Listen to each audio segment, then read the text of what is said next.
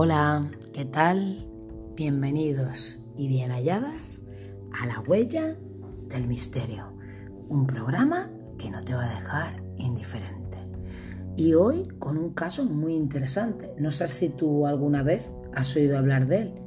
Pues esto está en Cataluña y se llama El Orfanato Encantado del General Franco. Hoy os voy a hablar un poquito de él. El antiguo internado Santa Teresa de Jesús de San Llorenç Sabal, donde hubo apariciones y también se escucharon psicofonías, irá al suelo, o sea, será derribado. Cataluña derribará el orfanato encantado del general Franco.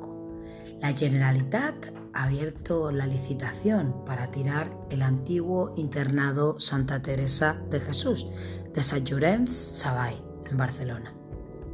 La demolición acabará con un misterioso inmueble en los que los parapsicólogos escuchan psicofonías y en el que sus antiguas ocupantes alertaron de maltratos y de presencias.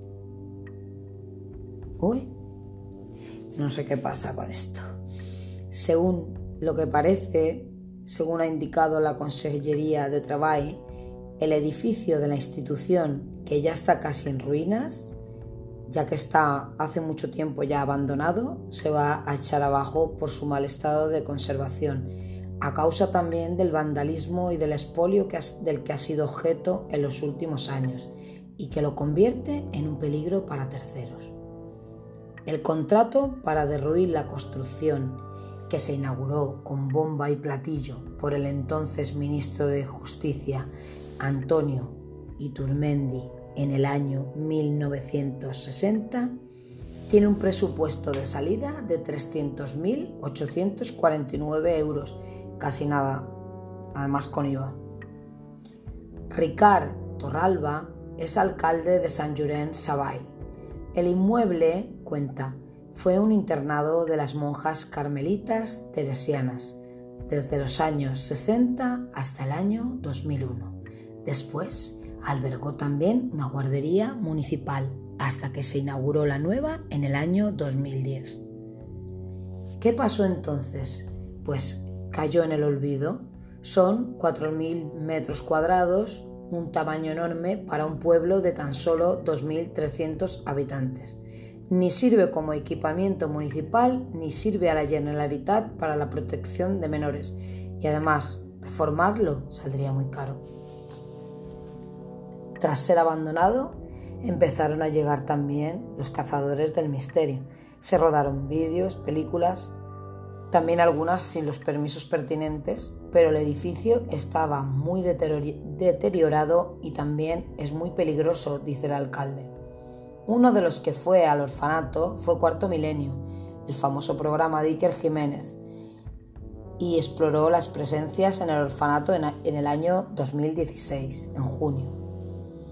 También el, el espacio de ciencias ocultas trabajó con Montserrat Amargós en su reportaje Una noche de grabación. Escuchamos una voz de hombre en el ático que nos dijo hola. Fue una psicofonía, admite la investigadora. Las extrañas voces, que fueron acreditadas por diferentes fuentes, eran simplemente una continuidad de lo que allí pasó. Agresiones psicológicas y físicas. Las internas que denuncian presencias también. Lo que pasó allí son supuestas denuncias de malos tratos por parte de la orden religiosa. El Santa Teresa de Jesús lo velaban 20 monjas que custodiaban dos salas en la izquierda estaban las huérfanas y eran muy restringidas. Solo accedían a ella una devota y un médico. La derecha era más libre y albergaba a niños con menos restricciones, cuenta Amargos. Fueron bien tratadas. Algunas de las internas llegaron a denunciar reclusiones en zulos. Una noche, una de ellas vio pasar a un cura cuando allí no había nombres. Otra vio desde su cama a dos monjas que la observaban. Cuando se incorporó, las religiosas no estaban. En total, la institución cobijó a más de 200 niñas de entre 5 años y 14 en los años 60 y también en los 70 y después llegó a caer en desuso. Una de las que convivió con las internas fue Marta. Esta vecina de 70 años tenía 12 años cuando el régimen estrenó el hospicio, una que fue una donación de Mosén Miguel Rousseil Galí, a la Junta Provincial de Protección de Menores. Acudía a jugar con mis nietos a la pista de baloncesto a menudo. Era una construcción colosal. Tiene una capilla y varias plantas, pero los vándalos se lo han llevado todo. Que si vi algo, se decía que había presencias. Yo no las detecté. Eso es lo que cuenta Marta, que estuvo allí, alojada también. Desde el Centro para Mayores Segunda Juventud de San Llorenç, Marta recuerda quién residía en aquel internado. Había niñas sin padres, sí, pero también las complicadas, hijas de madres solteras, de parejas divorciadas o toxicómanos. El domingo venían muchos padres y madres a visitarlas. Todo ello terminó en el año 2001 la Generalitat dejó de usar el inmueble para la protección de menores, porque no se consideraba adecuado como centro de menores, con arreglo a la normativa que se exige en la actualidad. Ricardo Ralba, el primer edil, da más datos. La Dirección General de la Infancia lo evacuó porque empezó a trabajar con centros más pequeños en los que se le podía dar a los chavales mejor atención. Desde entonces todos los vecinos observaron el deterioro paulatino de la finca con sentimientos encontrados. Lo han dejado morir porque podía haber sido una residencia también para gente mayor o también otros equipamientos.